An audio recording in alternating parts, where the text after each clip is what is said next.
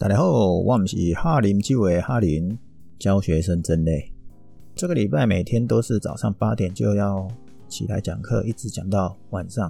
今天礼拜五最后一天，还带学生做考试拿证照。当然不是拿葡萄酒的证照，哪有这么好考？而且还一天一个下午就搞定了？没有了，是这个网络行销的。考完以后，好几个学生如预期的数量。完成过关，实在有点开心。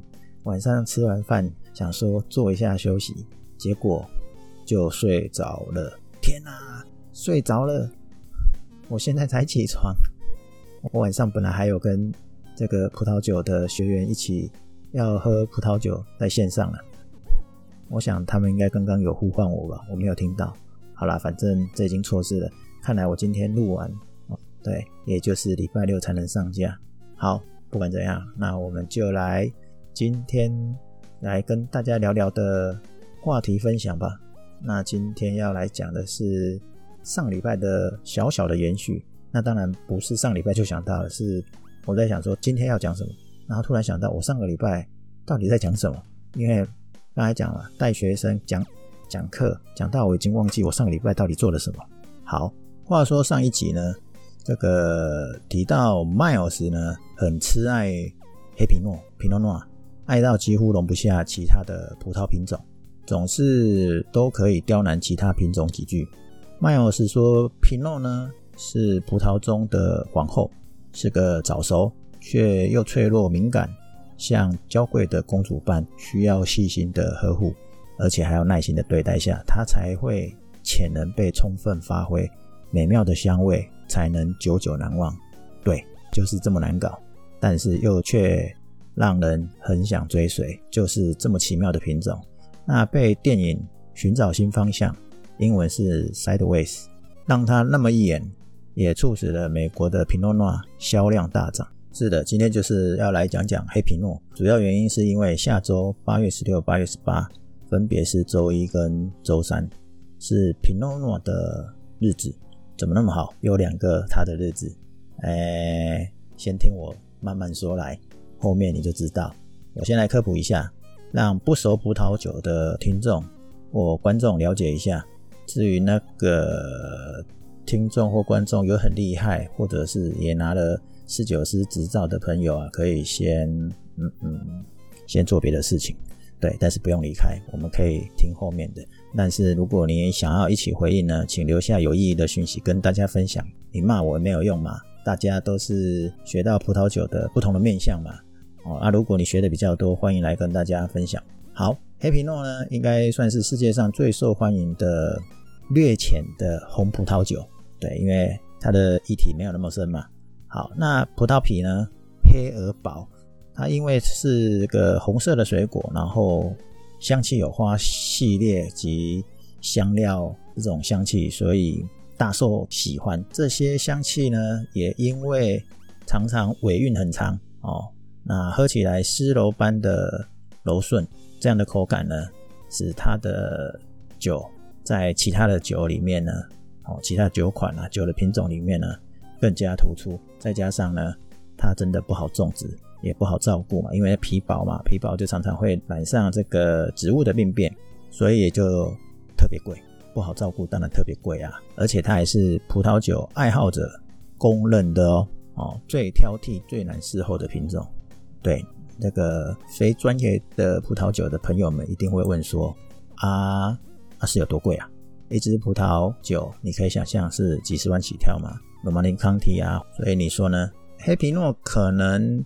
起源是来自法国勃艮第，那产区国家除了法国以外呢，还有美国、德国、纽西兰、意大利、澳洲、智利、阿根廷、南非，常见的可能是这几个国家啦。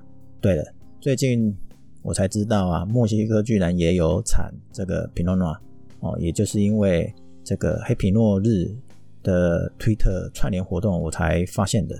黑皮诺葡萄树的成长区域比较倾向于生长季比较长。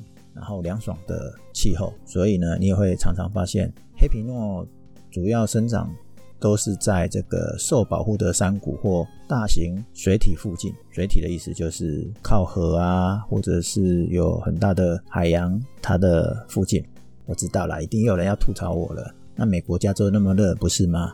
哎，这样讲，我我想专业知识 会讲不完啦，要翻译一下，那我真的是讲不完。而且我又不是这么喜欢讲这么这么深奥的东西。前面不是说倾向吗？所以我想，这就是黑皮诺的擅长之处啊。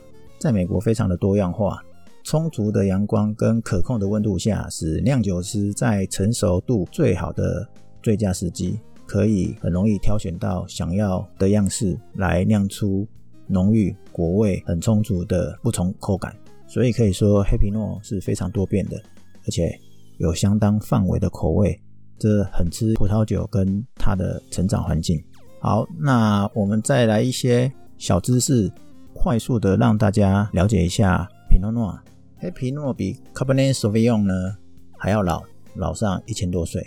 据说黑皮诺呢是欧洲中世纪的葡萄，自罗马时代以来一直存在的穆斯卡托呢，跟它同样老的葡萄一起并列，所以历史悠久的意思啦。它第二个呢，美国著名的酿酒师安德鲁切列斯切夫，他曾经说，Cabernet Sauvignon 呢是上帝制造的，而黑皮诺呢是撒旦创造的。所以你就知道它的普及，它的喜爱到让人家发狂，对不对？变成恶魔。黑皮诺呢是少数可以制成白酒、红酒、粉红酒，还有气泡酒的红葡萄之一。那第四个小知识呢，黑皮诺跟小多内啊是属于同一种气候，成长环境很接近啊。所以呢，你经常可以发现这两类的葡萄都在附近，就是你有这种黑皮诺，可能附近就有小多内。哦，有这种小多内，也许附近也就会有黑皮诺等等。你想到什么？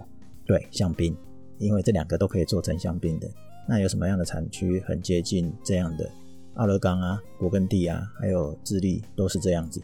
好，第五个呢，黑中白 （Blanc de Noir） 这个黑中白香槟呢，也是使用 Pinot Noir 当基底，当然还有 Pinot Meunier。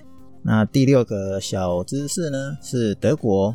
是顶级黑皮诺的生产区，世界三大生产国之一，哦，仅次于法国跟美国。那黑皮诺呢，在德国通常被称为就德文，我不太会念，就看文章的字好了，因为该怎么念，我只能用英文的字母来拼德国的字，S P，然后 A 上面有两点，T B U R G U N D E R。等一下，我们应该交由 Google 来跟大家念念。S p a n b o g o d a s p a n b o g o d a s p a n b o g o d a 好，德国通常被称为 Spain Bogota。我用英文的发音来念德文字，实在对德国朋友大不敬了。好，不管怎么样，就是我们常常说我们要喝德国的 Pinot Noir。其实有时候我会发现，他们是为了顺应潮流啦，世界通用，他可能就用 Pinot Noir，可是人家实际上在地可能不是用这样的称呼。好，最后一个冷知识，这个葡萄作家 Janice Robbins 还有这个 Julia Hending，他们都说啦，Pinot Noir、Pinot Gris 跟 Pinot Blanc 这三种葡萄的 DNA 如果进行分析，结果他们会发现是相同的，只是皮长得深浅不太一样而已。所以，如果你喜欢黑皮诺，那开始把所有的黑皮诺的家族都喝过一遍吧。所以，回到黑皮诺日，为什么会有两个？一个是网络上你可以找到，一个是八月十六号的 International Pinot Noir Day，一个是八月十八的 National Pinot Noir Day。但是呢，似乎会找到比较多的资料是八月十八号的 National Pinot Noir Day，它的资料会比较多哦。而且是从美国发动流行起来的，也可以从 Hashtag Pinot Noir Day 看得出来。另外一个刚刚讲的第一个八月十六号呢，其实只有少数一两个那种专门记录节日的网站有出现，但其实没有太多的资料。而且这两个不管是八月十六或八月十八都没有写发起人是谁。你可以从其他网站看到说，哎，它的出处起源，就是它出处起源居然是出自于。这种节庆节日的网站，所以有写等于没有写，还是不知道是谁那个发起起头的。倒是在找资料的过程中呢，找到真正有资料的呢，我姑且称它第三个了。实际上就是我本来想要讲的第二个黑皮诺日啊。这第三个 International Pinot Noir Celebration，简称 IPNC，这个比较有历史，从一九八七年就开始举办首届的年度活动。其实它最根本的开始是来自于一九八五年年底，只是有一群这个奥勒冈。葡萄酒的爱好者、酿酒商，还有餐厅老板以及零售商组成的一个非正式的团体哦，他们只是想要在奥勒冈葡萄酒之乡这样的地方举办一个顶级葡萄酒的活动。后来呢，越搞越大，也不是说越搞越大，也没差几年，就两年而已，那搞得很大，所以呢，就成立这样的组织。那每年都有一些不同的主题，他们致力于保持新鲜、创新。跟相关性，所以从一九八七年以来，IPNC 已经接待了世界各地至少三百一十四个酿酒师，三百一十八个外国酿酒厂。那今年二零二一年呢，是在七月二十三到七月二十五号，所以已经时间已经过了，而且很盛大，哎，看起来一直都很盛大，因为都来自世界各国嘛，完全那个模式看起来就是研讨会论坛的模式啊。而且今年二零二一年的主题是 The Perfume of Pinot，那就是用香水跟 Pinot 的结合。那从它的官网上面可以看到，他写说，他今年因为疫情嘛，所以他用虚拟的，所以虚拟的研讨会上，我们将透过香水师的语言跟鼻子来探索黑皮诺。啊，这场活动的共同主持人有葡萄酒的作家，也就是前香水作家 Julia Corney。跟他一起共同主持的，还有一位是葡萄酒作家 Michelle Williams 啊，由他们两位跟所谓的 IPC 啊 IPNC 的这个酿酒师小组呢一起对谈关于这个气味的科学啊，我们闻到什么影响我们的味道，以及我们用来描述香气的形容词可以如何影响我们体验葡萄酒的方式。